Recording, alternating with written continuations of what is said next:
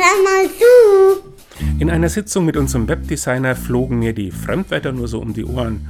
Content Management, Cooperate Publishing, Search Engine Optimation. Ich war nicht mehr voll konzentriert, als der Satz fiel, der Google-Gott wird auch immer raffinierter. Es stellte sich heraus, dass ich mich verhört hatte und von einem Google-Bot die Rede war. Es hätte mich aber nicht gewundert, wenn die bekannteste aller Suchmaschinen inzwischen Gott-Status hätte. Schließlich scheint heute zu gelten, wenn Google dich nicht findet, dann gibt es dich nicht. Das habe ich aber schon anders erfahren. Im Rahmen einer Brasilienreise durfte ich indigene Völker im Amazonasgebiet besuchen. Ich wollte vorab sehen, wo es hingeht, aber deren Dörfer sind nicht auf der Google-Karte verzeichnet, obwohl da zum Teil über 200 Menschen zusammenleben. Denen bin ich dann auf meiner Reise ganz analog begegnet.